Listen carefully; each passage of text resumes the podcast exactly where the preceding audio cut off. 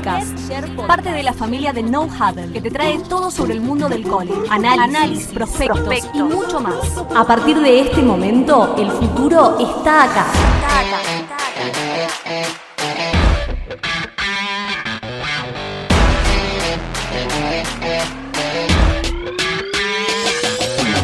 Hola, hola, bienvenidos. Aquí estamos nuevamente en Red Sheet Podcast.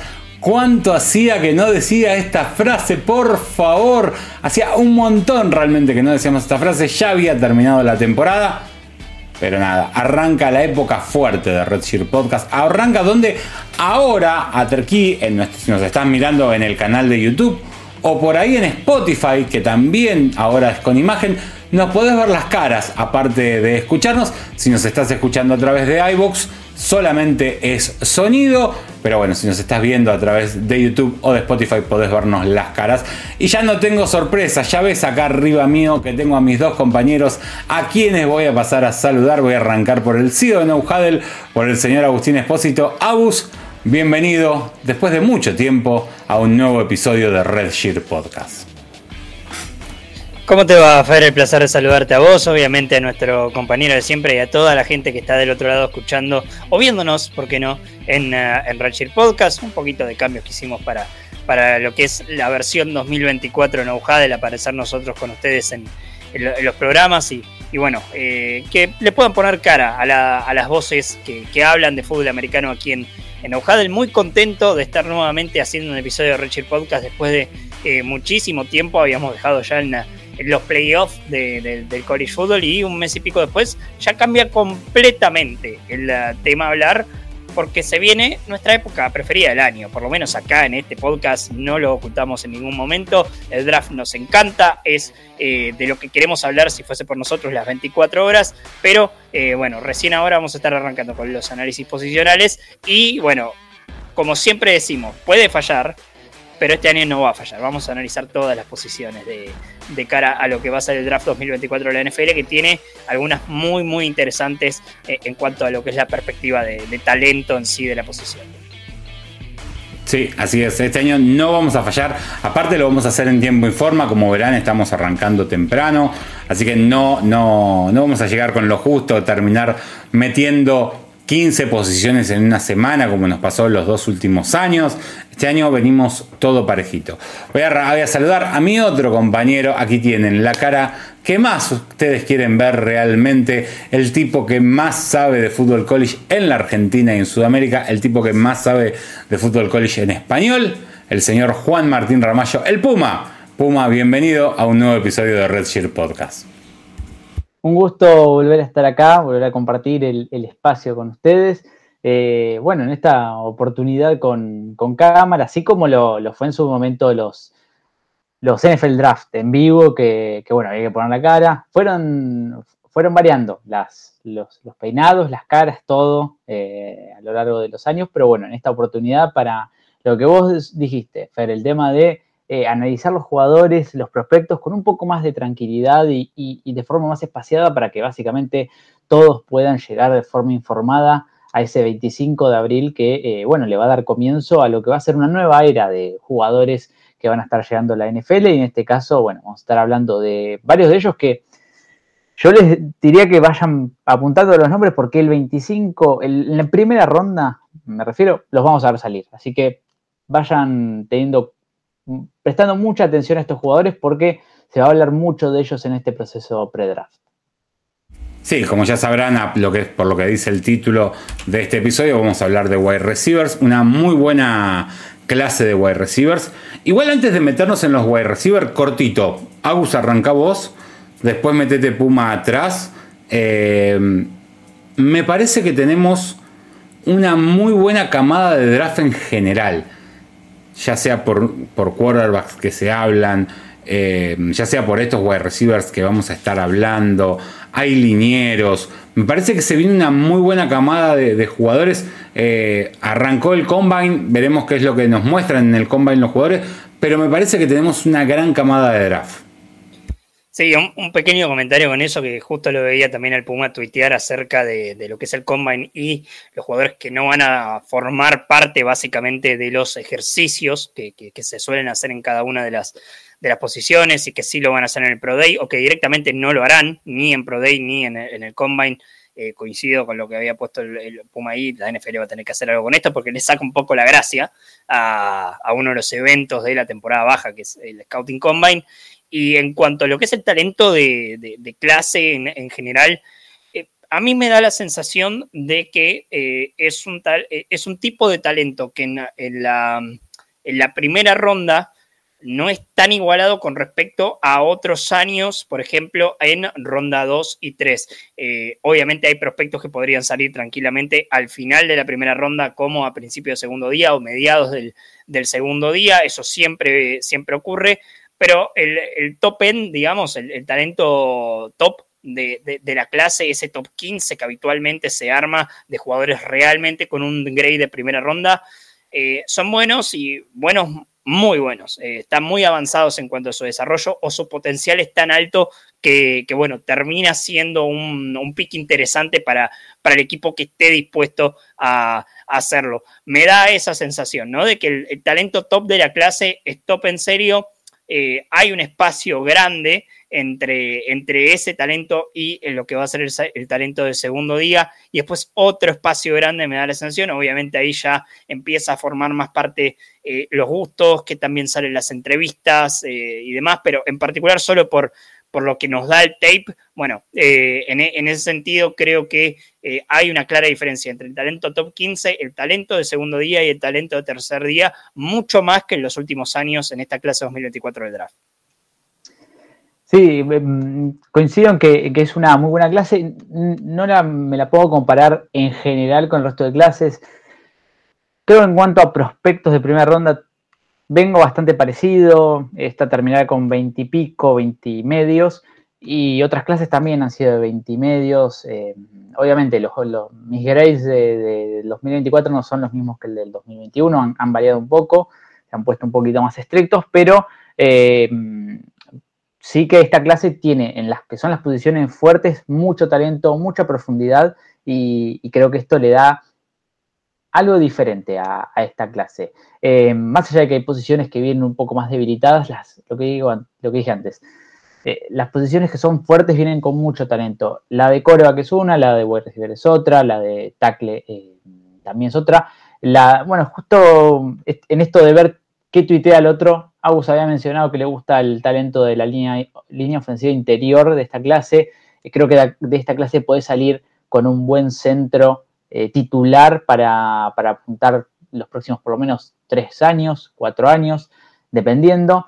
Y, creo que, es eso, que en general es una clase que no, eh, no hay mal talento y además, y, esto es algo muy importante, tienen talento top en posiciones premium, que eso me parece lo más importante. Al final, si recordamos otras clases, había, bueno, buenos edge, buenos tackles quizás, pero siempre la falta de coreback le baja un poco el nivel a la clase. En este caso, los coreback, los mariscales de campo, son eh, las, parte de las estrellas de ese tier alto que tiene la clase y justamente eh, es lo que lo hace, me parece, una clase más que interesante para seguir y para ver. Bien, vamos a meternos de lleno en, en los wide receiver. Antes, por favor, como te decimos en todos los podcasts y si nos estás mirando en YouTube, si no estás suscrito, suscríbete. Mira, acá te apareció el cartelito para que te suscribes, actives la campanita y no te pierdas nada de todo el contenido que generamos. Gracias a los más de mil seguidores que logramos llegar, era uno de los objetivos este, durante el Super Bowl, logramos llegar a ese objetivo. Así que mil, mil gracias a todos. De todas maneras, más del 60% de la gente que mira nuestros videos no está suscripta. No te cuesta nada, es solo apretar un botón y no te perdés nada de todo el contenido que te traemos. Y que encima va a seguir aumentando y va a seguir creciendo y se vienen cosas muy pero muy copadas. Ahora sí, nos metemos de lleno en la clase de wide receivers. Vamos a arrancar con usted, señor Agustín Espósito, porque hay un nombre que hace ruido. Eh, la verdad es que hace ruido, que viene haciendo ruido desde, desde hace un tiempo. Se habla de uno de los wide receiver X como, como solemos llamarlos dentro del deporte, más importante de los últimos años. Eh, realmente no me apagaron la luz casi. Eh, realmente, eh, si no fuera por que los equipos de la NFL tienen como prioridad muchas veces el quarterback en su posición más importante, para mí sería el pick 1 de este draft realmente. Y estamos hablando de Marvin Harrison Jr. nada, el prospecto del milenio.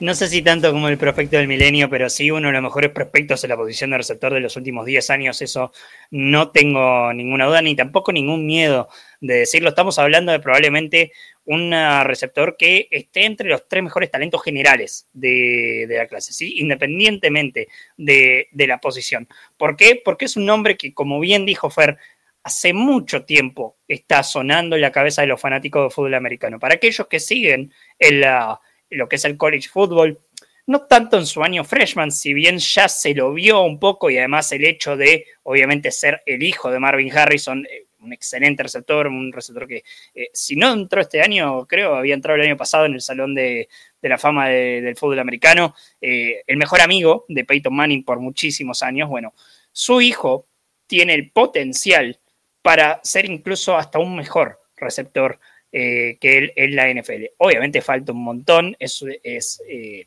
una declaración hasta un poco haciendo un futurismo que no le corresponde a un prospecto, porque ya sabemos cómo es esto, podemos hablar de un prospecto que al final no termina saliendo, como hablar de un prospecto que no estaba tan bien y eh, que finalmente termina, no sé, liderando un equipo en Super Bowl, como el caso de, de Brock Purdy. Eh, pero bueno, en el caso de Marvin Harrison, hace mucho tiempo está a la cabeza de los fanáticos de fútbol americano, apareció en algunos partidos como, como freshman en Ohio State, además de, su nombre en sí fácil de, de, reconocer, y ya en su segundo año, en su año sophomore, se ganó un puesto de titular dentro de la ofensiva de eh, Ohio State. Ahí es donde sumó la mayor cantidad de, snaps, eh, si se quiere, en lo que es el exterior del juego ofensivo que tiene Ohio State, que eh, para aquellos que no lo ubican tanto, los Buckeyes utilizan una ofensiva bastante profesional, si se quiere, lo que se conoce una pro style offense. Bueno, Ohio State suele tener ofensivas eh, o, en realidad solo no, todos los años vemos ofensivas que se parecen mucho a lo que vemos en la NFL, que es algo que no pasa tanto en el, en el college football y obviamente el talento te permite eso. Marvin Harrison en el exterior hizo estragos realmente en su año sophomore y en su año junior dio un paso adelante en su usabilidad, básicamente, en la manera en que se lo usó en esa ofensiva, porque, porque también lo vimos alineado en el slot, lo vimos alineado en el exterior, pero en las distintas partes en que se lo iba poniendo en las, eh, en las series ofensivas de Ohio State, se lo veía como claramente la amenaza principal de esa ofensiva, que tenía otros grandes nombres, como lo puede ser, no sé, Emeka Kuka y, demás. Eh, y un juego terrestre que a mi criterio tenía un one-two punch de, corredores muy, muy interesante, pero bueno, eso es eh, otra cosa. Hablando de Marvin Harrison en particular del prospecto, es uno de estos jugadores en los cuales uno se, tiene que poner a hilar fino realmente para encontrar los, los, defectos que tiene en su juego. Un tipo con una capacidad atlética muy, muy, muy buena, eh, por eso también está eh, puesto tan alto incluso en las consideraciones dentro de los rankings generales, porque si hay algo que a los distintos scouts o evaluadores eh, que, que, tiene el draft de la NFL que consideran, bueno, es la capacidad atlética de un prospecto. Y Marvin Harrison Jr excede en, eh, en eso. Eh, tal vez no sea el mejor de la clase en ese sentido, eh, dentro de la posición de receptor, pero sí es por arriba del promedio y por eso se habla un talento top 3 de, la clase. Muy buenas manos, eh, la verdad es que eh, su colocación está eh, muy bien orientada, se habla acerca del el trabajo, el excelente trabajo que ha hecho Brian Harlan en Ohio State con, con este sentido, con los, los receptores en particular y obviamente esto que tiene Ohio State de ser tratado un poco como como wide receiver U, eh, pero las manos son particularmente una de las cosas que más exceden en el juego de Harrison, eh, que si bien eh, no es la mejor, si se quieren, yardas después del contacto, porque es ahí donde aparece una de las pequeñas, pequeñas banderas rojas, pero muy pequeñas realmente. tiene la capacidad de romper tacleos, pero podría esa capacidad ser mucho mejor teniendo en cuenta el físico de Marvin Harrison y el atleticismo justamente que tiene el receptor de, Ohio State. Entonces, estamos hablando de un tipo que eh, además tiene un árbol de rutas bastante desarrollado, que tiene versatilidad en cuanto a su uso en la ofensiva, como bien lo vimos en, Ohio State durante el 2023, que era lo que marcaba primero en este, en este, en este Scouting Report, perdón, unas manos, eh, la verdad que están muy desarrolladas en el sentido de la colocación, de la fuerza de las mismas. Eh, una muy buena velocidad, tal vez no sea velocidad tope de vuelta. Eh, Harrison no sé si es exceptuando en el sentido de eh, la manera de fútbol IQ, si se quiere, la manera en que se ubica dentro del campo, en el que encuentra espacios, en el que conoce el juego, eh, tal vez ahí sí sea el mejor de la clase dentro de la posición de receptor, pero después no sé si encuentro un lugar donde diga Marvin Harrison es el mejor de la clase en esto pero sí es por arriba del promedio en todas, y lo vas a encontrar en el top 5 en todas estas, eh, en estas categorías. Entonces, un jugador así es un jugador que no viene todos los días, es, eh, es un tipo de receptor que más allá de que hace años estamos hablando de clases de receptores buenas, bueno, él que, estemos hablando justamente de tal vez uno de los mejores o el mejor talento de la posición de receptor en los últimos 10 años, es por algo eh, al nivel de lo que en su momento fue Jamar, Chase, que eh, fue un pick eh, alto también dentro de las consideraciones de draft y se ha trasladado muy bien su juego a, a NFL. Bueno, Harrison, lo que menos dudas le queda a uno es que también se puede trasladar esto. Va a estar bien, el tema es si puede estar al nivel que uno espera de probablemente un pick top 5 del draft. Ahí es donde empiezan a entrar, si se quiere, las pequeñas dudas que puede haber, pero en cuanto a prospecto está muy preparado de vueltas. Probablemente uno de los mejores tres talentos de la clase, para algunos el mejor y entendería quién lo pone como, como, como número uno eh, y obviamente un sólido top 5 en el, próximo draft de la NFL. Muy bien. Eh, le arrastre un poquito a la fecha de Marvin Harrison, padre, 2016 fue elevado al Salón de la Fama. Bueno, puede pasar. Eh, no, no tengo todas las unos años. fechas. Unos eh. años nada más. Parece, parece más joven de lo que es realmente Marvin Harrison Jr. Eh, tal vez sea por eso y tal vez sea porque uno se acostumbró un poco más a verlo en el último tiempo, por obviamente lo que juega su hijo y de vuelta, voy a recalcar esto, Marvin Harrison fue un gran jugador, está en, la, el Salón de la Fama por algo, y que estemos hablando de que su hijo pueda ser incluso en cuanto a talento eh, un mejor receptor que él en, la NFL es mucho decir, porque estamos hablando de un Salón de la Fama. Y, convengamos también que cuando Marvin Harrison estaba entrando en el Salón de la Fama, Peyton Manning se estaba retirando, más o menos, estaba por esos años. Entonces, bueno, complica un poco Peyton Manning todo, porque uno, uno siempre lo imagina juntos. Claro, exactamente, sí, sí, sí pasa realmente. Bueno, vamos a meternos en el siguiente nombre, Puma. Nos vamos de Ohio State a LSU para hablar de el gran competidor por ahí que tiene Marvin Harrison Jr. En algún momento he escuchado, che, es mejor Malik Neighbor que Marvin Harrison Jr.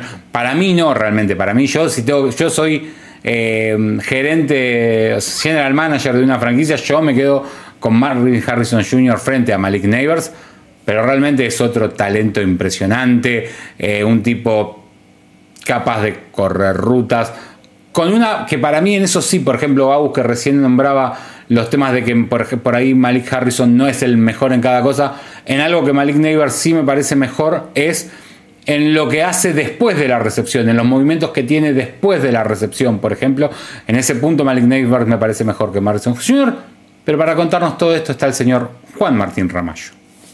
Bueno, primero que nada, em, me encantaría poder decir que eh, es el 1A y el 1B como hemos hecho en otras clases, recordar ese em, esa gran discusión que tuvimos hace un par de años cuando hablamos de Najee Harris y de, Travis Etienne, ahí los ¿Cuándo, me van a dar, ¿Cuándo me van a pedir disculpas por eso? Los dos. No, no, sé, el hincha, el hincha de, Pittsburgh, por ahí creo que tiene todavía esperanzas.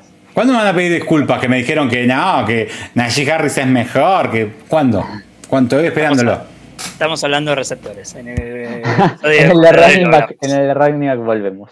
Pero, a ver, yo he escuchado a, bueno, alguien que está de analista hoy en día y es para mí una voz respetable como eh, Steve Smith Jr., ex receptor de, los eh, Carolina Panthers, alguien que eh, le ha pegado con algunos receptores que ha scouteado y bueno, y que además es casi que la única posición que hace ese trabajo de scoutear. Tiene un, scouting particular, pero ha hablado de, Malik Neighbors como el 1B de, la clase. Lo que digo, me encantaría porque Neighbors es un jugador que tiene un tape muy divertido, es un jugador que viendo college lo disfruté, también eh, entendí lo que es eh, lo que sufrieron fanáticos de LSU porque no, su carrera no fue mm, de una consistencia partido a partido, ha tenido sus, errores, ha tenido sus, fumbles en algunos punt returns que le han costado partidos a, LSU, como ese contra Florida State, pero mm, es un jugador que es súper divertido de ver, que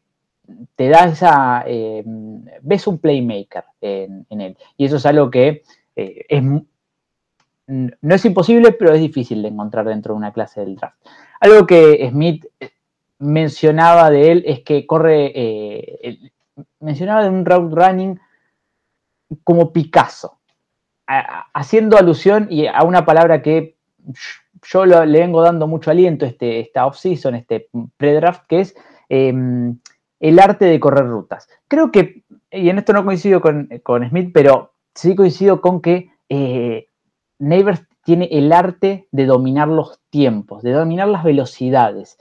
La capacidad que tiene para pasar de 0 a 100 kilómetros por hora es impresionante. Eh, es alguien que tiene una aceleración en nada.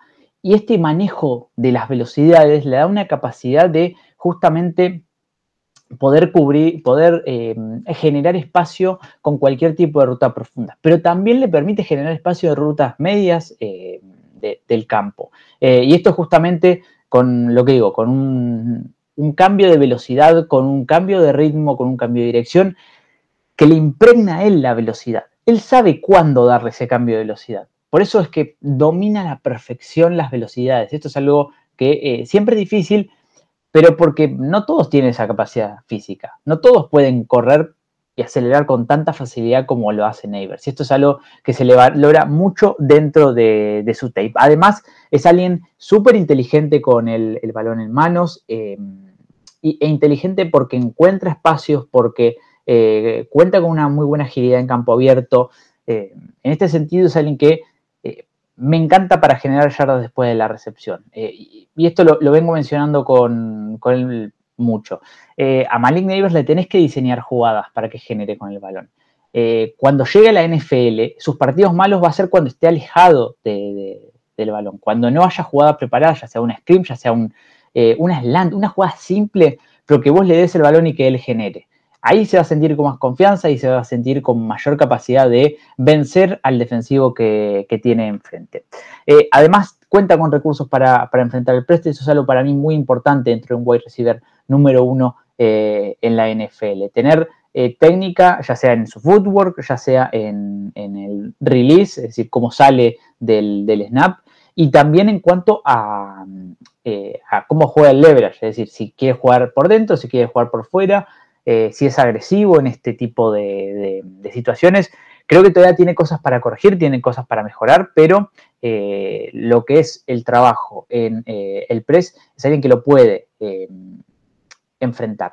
Y además la versatilidad posicional que tiene es algo que a mí me encanta. Puede jugar outside, puede jugar en el slot, puede jugar hasta así como lo hacía Justin Jefferson en un momento, yo creo que Neighbors lo puede hacer también jugando desde el backfield, que es algo que no, ha hecho mucho en la NFL, pero si más o menos viste la temporada de LSU en 2019, eh, Justin Jefferson se destacaba mucho por salir desde el backfield y, muchas veces encontrarse mano a mano contra linebackers. Bueno, creo que Neighbors tiene esta capacidad de eh, poder generar desde todo tipo de, spots. Eh, sus puntos negativos y es acá donde al final eh, Harrison Jr. le saca un poco de distancia. Primero, el tema de algunos drops de, de Manning Neighbors. Creo que no tiene dominado el, tema de su técnica de catch. Creo que necesita un poquito más de consistencia. No es alguien que tenga demasiados drops, pero hay veces que eh, piensa más en correr antes que en agarrar el balón, y estas son pequeñas inconsistencias que puedes encontrar dentro de su tape. Además, yo le he encontrado un poco desordenado corriendo sus rutas, necesita pulir un poco más su footwork y, justamente darle un recorrido más, eh, más prolijo. Hay veces que en esto de ser veloz, en esto de, tener buena capacidad física, muchas veces termina... Eh, corriendo una ruta un poquito desordenada, sobre todo en el uso de sus pies. Al final, muchas veces tenés que saber venderle la ruta al, defensivo y es algo que Neighbors quizás no termina de aprovechar al 100%. Y por último, algo que mm, lo he puesto como red flag de él es eh, el tema de em, lo que hacen pases 50-50. Eh, creo que es importante que un receptor sea competitivo en pases 50-50 y es algo que Neighbors yo no he encontrado demasiado. No lo han puesto en este tipo de situaciones tampoco. Eh, muchas veces cuando tuvo que combatir con un defensivo o algún pase fue un pase más a los costados o, más al cuerpo con el defensivo cerca. Pero lo que es balones por encima de su cabeza, donde tuvo que saltar y tuvo que dominar eh, ese tipo de, pases, no lo he visto demasiado, por eso es algo que también lo pongo ahí como, como un pequeño, eh, a ver cómo se desarrolla esto en la NFL, porque lo que digo, no siempre vas a generar separación y cuando no la generes tenés que saber competir. Creo que tiene, eh, es algo que yo noté de Malik Neighbor. Puede ser que, más allá de todo lo que vos de hablas de la separación, cuando son rutas verticales, vertical, vertical, en profundidad, ¿le cueste más la separación que en otro tipo de rutas? ¿Y por eso llega a lo del 50-50? Para, mí que no. es, más, para mí no lo he visto mucho en pase 50-50 porque en rutas profundas saca mucha diferencia. En un double move, eh, en un corte, eh, eh, amagando que va a hacer una, slant o un eh, o un comeback eh, y termina yéndose en profundidad, se escapa. Entonces, muchas veces el balón le termina cayendo en sus manos. Hay partidos donde, y, esto es una pequeña crítica para Daniel, hay, hay, partidos donde tuvo que volverse en su ruta para, para atrapar el balón pero en los pases 50-50 muchas veces se embolsa. Esto es algo que a mí no me gusta de un receptor, es algo que siempre lo, critico en los receptores, el constantemente estar embolsando eh, es algo que no, te da la tranquilidad, escauteándolo, de que va a poder competir bien en la, en NFL. No, no se abusa de, esto, pero hay veces que saca tanta diferencia que, nada, nada más tiene que embolsar, no necesita eh, ir a buscar de frente el pase le cae el balón y él sigue corriendo. Ese no, hay ningún tipo de problema. Pero justamente por esto, hay eh, en las rutas que, son profundas saca diferencia y por eso yo no lo he visto mucho en, pases 50-50. Eh, siempre pongo el ejemplo de, DJ Moore. DJ Moore es alguien que no, no era un buen corredor de rutas, le costaba sacar mucha diferencia, pero era tan competitivo en pases 50-50 que, que, ese poder, que ese... Em, que esa fuerza con las manos para ganar en ese tipo de pases le dio la posibilidad de, bueno, ser un pick de primera ronda y, bueno, desarrollarse mejor en la NFL en cuanto al corrido de rutas. Pero eh, en Neighbors esto es algo que no vi, pero lo que digo, muchas veces porque no fue necesario, ya que sacaba diferencia respecto a sus, a sus, eh, al defensivo que lo tuviera que cubrir. Algo corto para agregar acerca de, Neighbors. Eh, creo que un poco el Puma lo dijo, pero me, me parece eh, claro marcarlo. Creo que es probablemente el receptor más peligroso con la pelota en las manos de este draft. El, tema aquí eh, es tal vez cómo le llega justamente esa, esa pelota. Eh, creo que es alguien que va a tener que depender mucho de quedar libre y que tiene algunas inconsistencias en, eso dentro de su juego. pero sin dudas, lo que se dice la habilidad de, hacer un home run, si se quiere, de, agarrar un pase y llevar los 70 yardas a la anotación, Neighbors es uno de los que más destaca claramente de esta clase. Bien, vamos a meternos en otro destacado de esta clase, como son la gran mayoría de estos wide receivers. Eh, uno pobre que esperemos que le vaya bien en el draft, porque durante el final de la temporada regular de, del college football, pobre fue asaltado fue robado, eh, junto con todo, ¿cómo me cuesta decir esto? Junto con todo Florida State, eh, les han robado a los seminoles, pobres seminoles. No puedo creer de estar diciendo esto. No puedo creer, te juro que... La season es momento de redención con ciertos statements que dijimos. Tendría, que cortar esta parte y volver, pero bueno.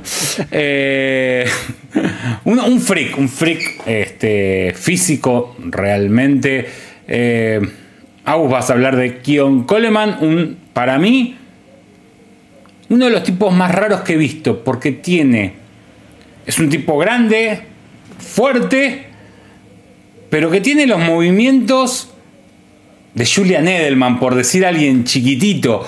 Eh, es una cosa rarísima, Kion Coleman. No puedo decir, no puedo creer que. Me quedé con que le habían robado a Florida State. Todo tuyo. eh, 6'4, 215 libras. La construcción física de, de Keon Coleman, por, por, lo menos lo último que se tiene de él, veremos cómo mide eh, en lo que sea Combine o Pro Day, dependiendo de dónde decida medirse de vuelta. Esto va a ser un problema durante, durante toda la, la off-season.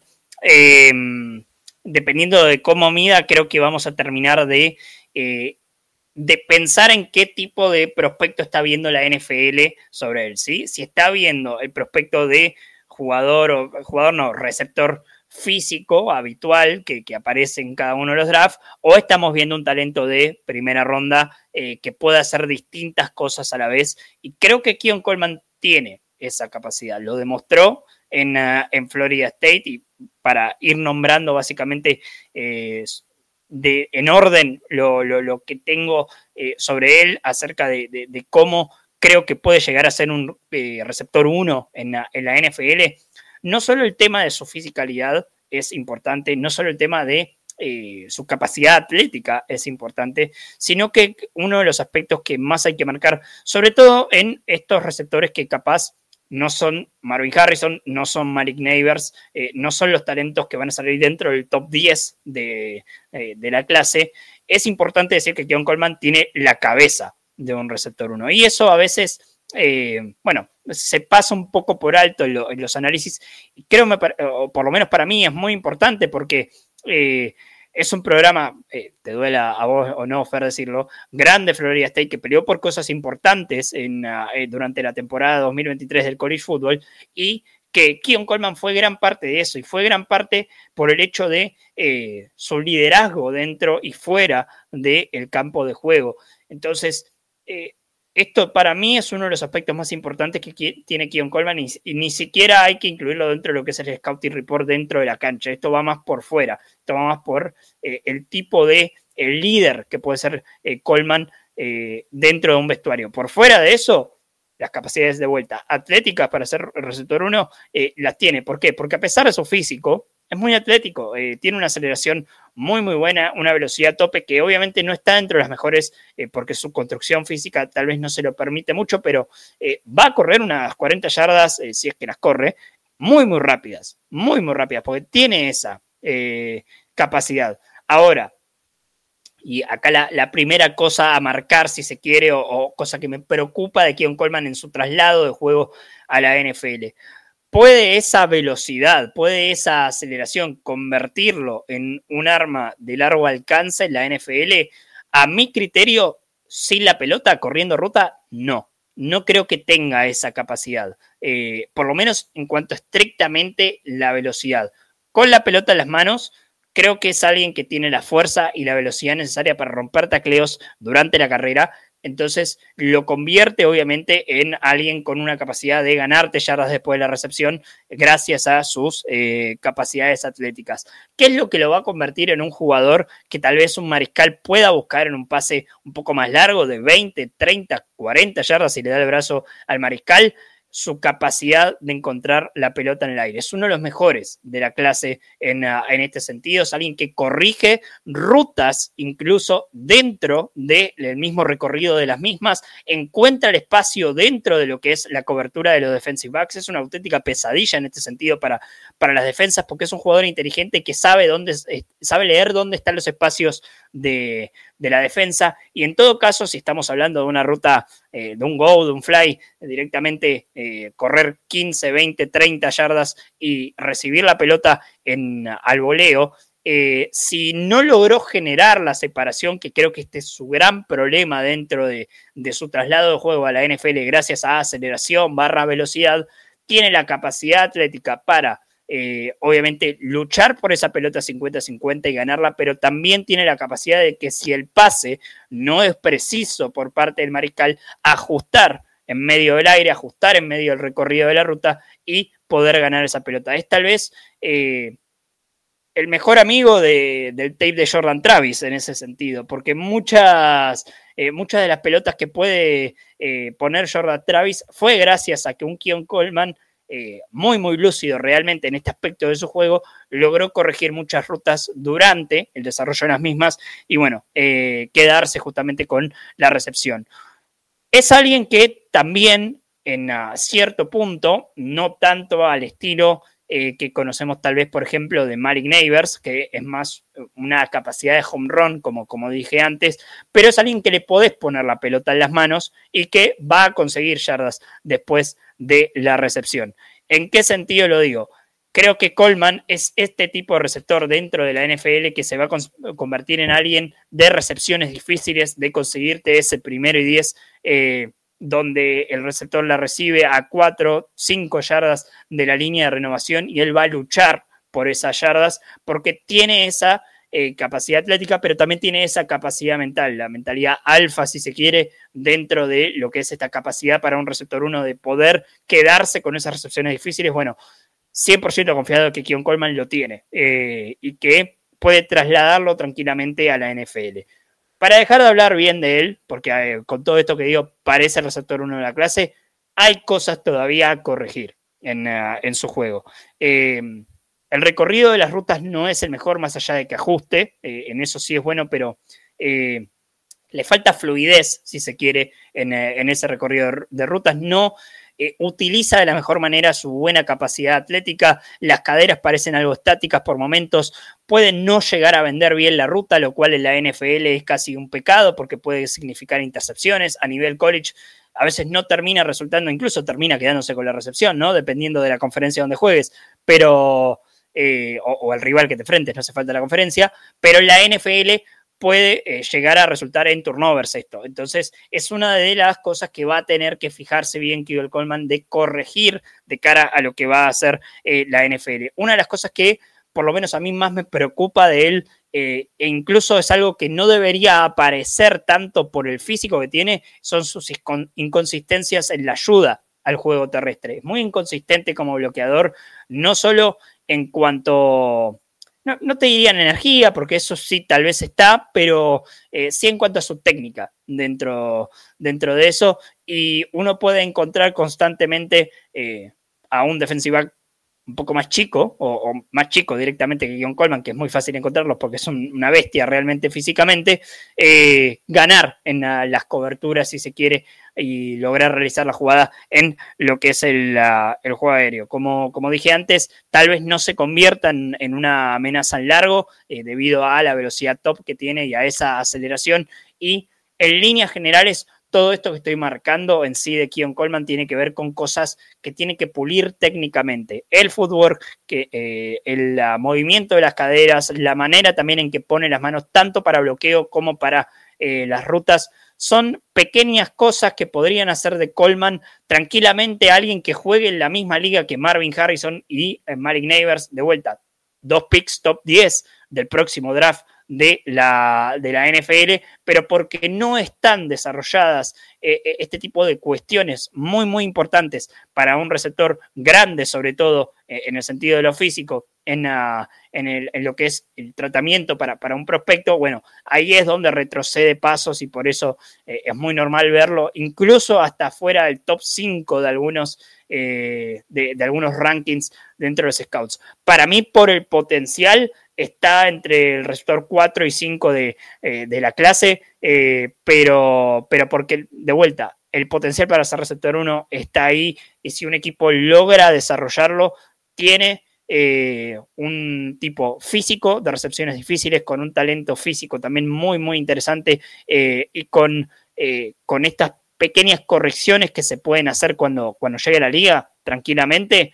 bueno, alguien que puede ser tu receptor uno por muchos, muchos años. Muy bien, ahí pasaba entonces Kion Coleman. Nos metemos en el último nombre de esta noche. Después, claramente, como siempre, tendremos el nombre especial de cada uno de los chicos, pero en el último que de los cuatro que analizamos más a fondo. En este caso, el último nombre a mí me va a ser un quilombo. Yo te juro que esto me va a pasar en la noche del draft. me va a pasar un montón de veces. Porque voy a agarrar rapidito, por hablar rápido, y le voy a decir Romeo 50 millones de veces. Y es Rome. ¿Y quién fue el que agarró y lo anotó con una O menos? Porque claramente fueron los padres y le dijeron, mira, yo soy Pancho Odunce, vengo a anotar a mi hijo eh, Romeo. Y alguien se lo anotó mal. Y le anotaron a Rome Odunce, Puma. Para, lo, para, para mí que ya lo vengo nombrando, yo me lo aprendí ya el primer momento que dije, bueno, hay que hablar mucho de este jugador, es Romeo Dunce, eh, a tener mucho cuidado con este tipo de cosas. Vaya uno a saber la historia. Eh, estaría bueno estar ahí con, con Odunce y preguntarle, eh, a ver el origen de su nombre. No es un nombre tan normal, Rome. quizás por Roma. Los papás por ahí se conocieron en Roma, por ahí se conocieron en Roma, Fer, y vos no le dejar ser felices con festejando el amor, con poniéndole el nombre al hijo así, por favor. Bueno, ahora sí, para ver un poco este gran prospecto que, tiene la Universidad de, Washington, un prospecto que eh, se ha desarrollado muy bien en los últimos dos años, eh, sobre todo este último, donde ha puesto números realmente impresionantes y que ha acompañado muy bien a una ofensiva que fue muy productiva durante todo el año. ¿Qué es lo que yo más le valoro a Oduns como wide receiver? Eh, sus manos. Su técnica de catch es excelente, es alguien que ataca el balón, que no, casi que no permite que el balón le caiga en el pecho, porque le gusta él ser el que eh, busca el balón y, domine esa situación. Eh, además, manos fuertes, que eso es algo muy importante en alguien que se tiene la confianza como para justamente ganar consistentemente eh, en, esos pases que por ahí quedan un poquito más atrasados o que van un poco más arriba. Y, esa es otra de las cosas que quería mencionar. El excelente uso de su cuerpo. Si hay algo que hay que valorarle a Marvin Harrison Jr., eh, es su excelente uso de cuerpo y es algo que Oduns también lo tiene. Quizás en esto Neighbors quede un poquito relegado respecto a, a Oduns, porque hace un manejo impresionante del cuerpo para acomodarse a los pases, para, eh, para eh, alejar un poco al defensivo también, eh, y, que es alguien que tiene una contextura física y una altura bastante grande para, para, manejar el cuerpo como, como lo termina haciendo muchas veces. Otra de las cosas que para mí están infravaloradas en Oduns es su capacidad de generar yardas después de la recepción. No es el receptor más ágil, no es el receptor más veloz, pero es alguien muy, pero que muy inteligente y con una muy buena visión para encontrar los espacios. Además, en campo abierto tiene buena velocidad. Eh, no recuerdo ahora y creo que no va a ser eh, los drills en, el combine, pero sí era, era un momento para verlo, la verdad, en el, combine. Eh, sobre todo esto, lo que corre en 40 yardas. Y, otra de las cosas que le valoro mucho y, me gusta mucho de, de Oduns es, lo bien que juega en el outside. Eh, al final yo con Evers hablé de la versatilidad que tiene.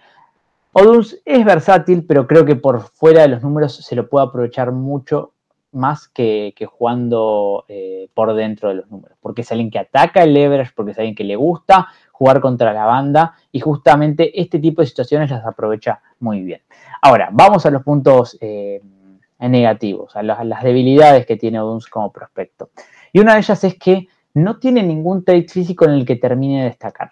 Hablamos de Marvin Harrison Jr., bueno, como casi como un freak atlético, Neighbors con su velocidad, eh, Coleman con su gran capacidad atlética que combina velocidad con fuerza. Oduns es alguien que no termina de destacar en ningún trait físico y esto muchas veces le hace que, si no es por técnica, si no es por corrido de rutas, eh, si no es por un buen uso de sus pies, le cuesta generar eh, separación respecto al defensivo. Y, una de las cosas que, para mí eh, en estas situaciones termina utilizando es un juego físico, utilizar sus manos, intentar quitarse el defensivo, y esto es algo que todavía para mí necesita terminar de, corregir. Una de las rutas que tiene que mejorar sí o sí es las rutas curl y las comeback. Es alguien peligroso en profundidad porque tiene una buena técnica para. y, tiene buena velocidad para ir en profundidad. No es alguien explosivo, pero tiene buena velocidad para, para ir en, profundidad. Eh, y no termina de aprovechar las rutas core o, las comeback, que son rutas de un corte de 90 grados donde entre el primer paso y el giro tiene que pasar muy poco tiempo, tiene que ser instantáneo ese. Ahí es donde genera separación del defensivo. Bueno, Oduns muchas veces le termina costando este tipo de rutas y por eso creo que eh, dentro de la NFL, si no juega un poco más físico, si no eh, termina de, ser un poco más rápido en estos cambios de dirección en, las rutas, si no utiliza un poco más su fútbol, le va, le va a costar generar eh, separación, más allá del buen uso de sus manos, de un buen uso del cuerpo, de lo que quieras no siempre vas a ganar en balones 50-50 por tener una buena, buena técnica de calle. Esto lo vimos con un montón de receptores que no se han logrado adaptar a la NFL eh, teniendo estas virtudes. Otros quizás lo, han hecho, pero han cambiado un poco su juego y le han agregado más cosas. Y justamente Duns creo que necesita agregarle eh, técnica y, encontrar un rol o encontrar un tipo de, de wide receiver. Eh, ser un tipo de wide receiver en particular que me parece que Oduns todavía lo tiene que, definir, que, es algo que puede apuntar para ser alguien más eh, generador de yardas después de la recepción o puede apuntar para ser alguien mejor corredor de rutas y que juegue más pegado al, cornerback, pero siempre con el tiempo exacto para generar la pequeña distancia, que, me parece que encaja un poco más con él, sobre todo por eh, sus buenas manos. Bien, muy bien, ahí pasaban entonces Marvin Harrison Jr., Malik Neighbor, Keon Coleman y Rome Odunce. Eh, como siempre nos vamos a meter en nuestros dos nombres extras. Y vamos a arrancar por el del señor. A ver, yo hasta acá yo sé que de lo cual hablan los chicos, porque lo tengo anotado, ¿no? Che, ¿de quién hablas? Tal, tal, bien. Son los principales prospectos que vamos a ver. Ahora no tengo ni idea con qué me van a salir. Señor Agustín Espósito, todo suyo, su presentación. No, a ver, yo no, no voy a salir de lo que puede llegar a ser un talento de primera ronda. Yo no creo que esté ahí. Eh, no creo que incluso, tal vez, en cuanto a grades, eh, ninguno de los dos receptores principales de la Universidad de Texas esté ahí en lo que es un grade de primera ronda.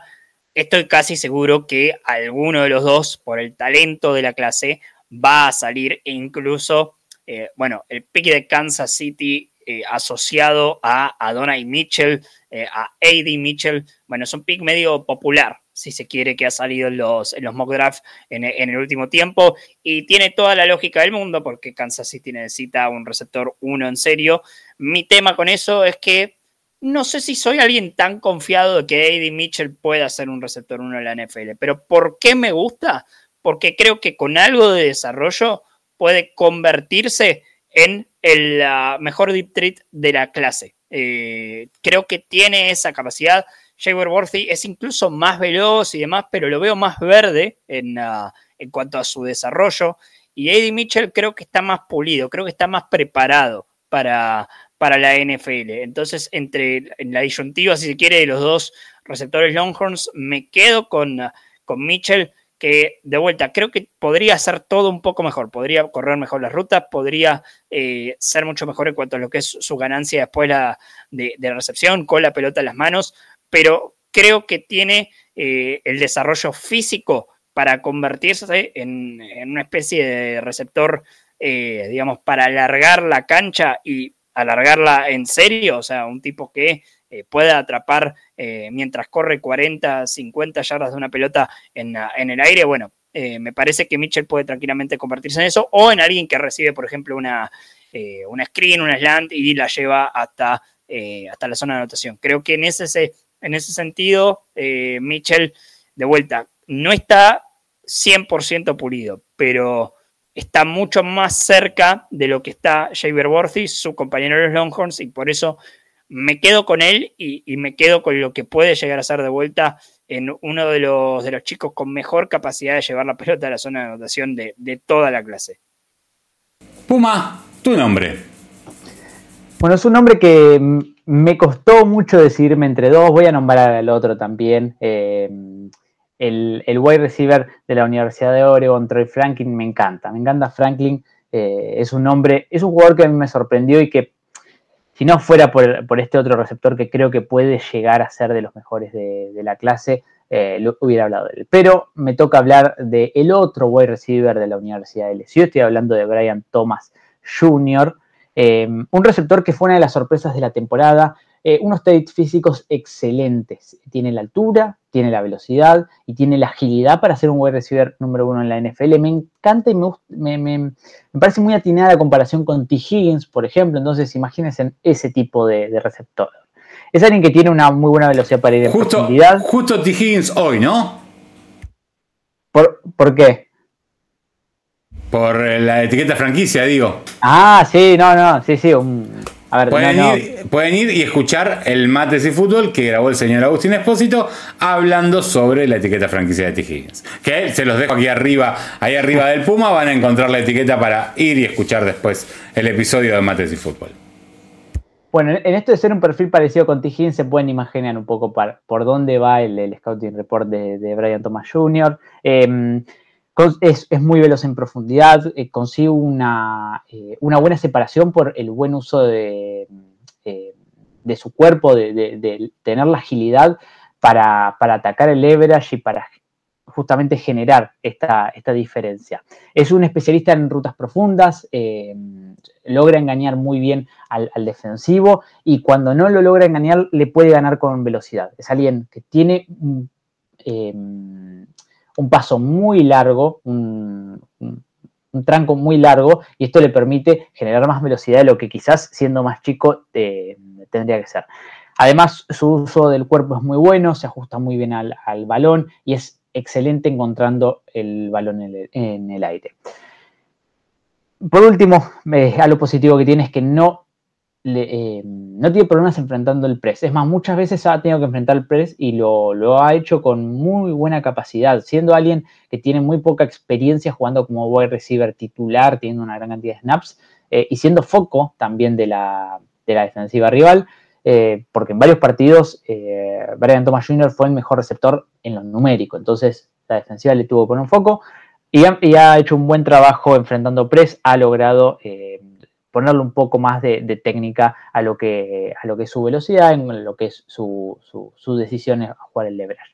¿Qué cosas tiene que, mejorar? es desordenado corriendo rutas, es alguien que hace los cortes en zonas que no son, es alguien que abandona muchas veces su ruta de forma rápido. Eh, cuando siente el contacto, cuando siente que el defensivo lo está dominando, abandona un poco su ruta, baja un poco el nivel, baja un poco la velocidad.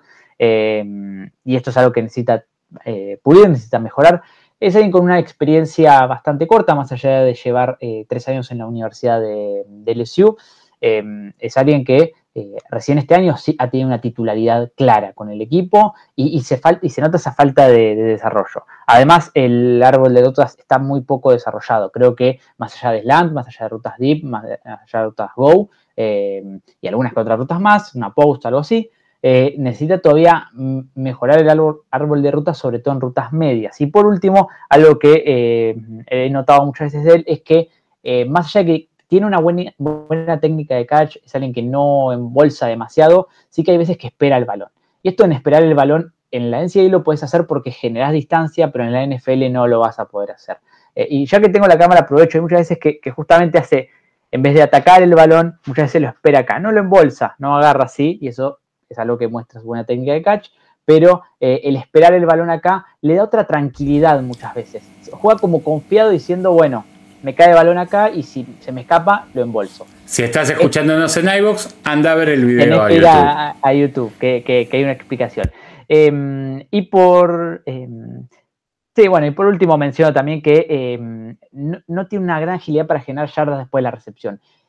Esto en la NCAA lo ha hecho bien en algunos momentos, pero no es alguien que se le puede diseñar jugadas para generar yardas después de la recepción. En campo abierto te puede generar una big play de 70 yardas, recepcionando en eh, en la zona media, teniendo campo abierto, porque tiene muy buena velocidad en línea recta. Ahora, eludiendo, moviéndose lateralmente, con visión, no. Es algo que no ha, logrado pulir y por eso me encaja con el molde T. Higgins. Que T. Higgins en este tipo de cosas no, no era el mejor y que bueno, con el complemento de Jamar Chase lo ha encontrado, bueno, los Cincinnati Bengals, una dupla de receptores que se complementaban a la perfección y hay que ver si se van a seguir complementando en la temporada 2024. Pero eh, dejar a este gran receptor que, tiene, que tenía la Universidad de LSU y que para mí es un claro receptor de primera ronda.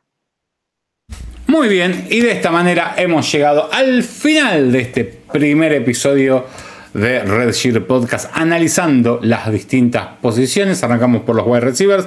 La semana que viene o cuando saquemos el próximo será claramente un jugador defensivo. Recuerden que hacemos un ofensivo, un defensivo, un, un ofensivo, un defensivo, un ofensivo, un defensivo y así hasta llegar hasta el final. Algún día haremos hasta los kickers y los panthers, porque también son personas. Eh, señores, señores, empiezo a despedirme. Gracias, señor Juan Martín Ramallo. Gracias, Pumita, el tipo que más sabe de fútbol college en la Argentina, en Sudamérica y en tu idioma. Muchas gracias por su compañía en un nuevo episodio de Red Podcast.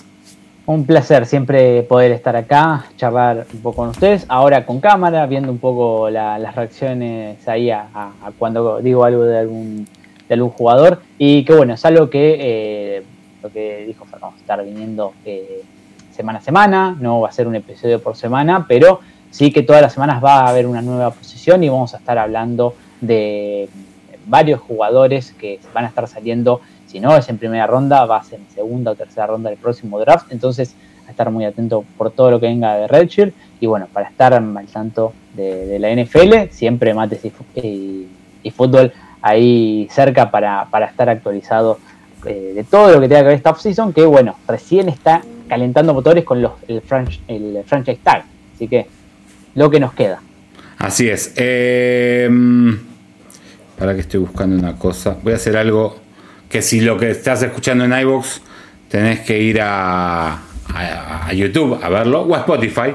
Eh, también lo puedes ver aquí, mira, yo te voy a mostrar. Buscas ese loguito de cara al draft, a ver si, si enfoca, ahí enfocó.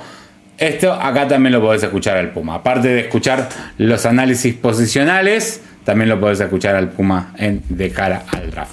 Señor Agustín Espósito, amigo, como siempre, un gusto. Primera vez luego de su viaje a Las Vegas, Nevada, eh, a cubrir el Super Bowl, que, estamos en vivo, así que lo felicito públicamente nuevamente por el viaje. Eh, y nada, nos estaremos encontrando en un nuevo episodio de Red Podcast.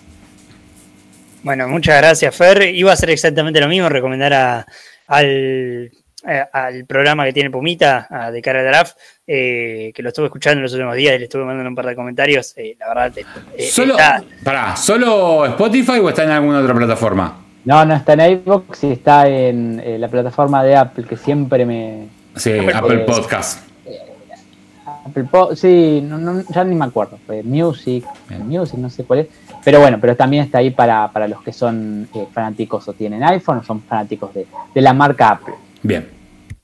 Eh, nada, para, despedirme y para también, eh, creo que vale la pena eh, darles la bienvenida a todos a la temporada 2024-2025 de la NFL, porque es que empiecen estos episodios en No Huddle quiere decir que estamos pasando de página en, ah, el año. agradecerles a todos ustedes, tanto los, los habituales de Redshirt como los nuevos, como eh, aquellos que escuchan cada tanto, eh, y que se queden con nosotros, con No Huddle, porque eh, la temporada que viene se viene llena y realmente siempre nos gusta mucho esta época porque es una manera muy certera, si se quiere, de patear fuerte y al medio, que es el draft de la NFL, que nos encanta, que en No Huddle lo cubrimos de una manera muy integral, con la guía del draft, con estos episodios de mm, eh, de Rancher Podcast con Mates y con ah, Diario College que van a ir variando ahí un poco su, cobertura también de lo que va a ser el draft en los episodios diarios. Eh, entonces, nada, estamos bien, bien, bien completos para eh, llegar al último fin de semana de abril como corresponde. Bien informados de, lo que va a ser este proceso del draft. nada, agradecerte Puma, agradecerte Fer y nos encontramos la próxima. No se olviden que va a salir la guía del draft, como dijo Agus. Síganos en todas nuestras redes sociales, arroba NFL tanto en Twitter como en Instagram. Nos encuentran como NoHuddle en Facebook.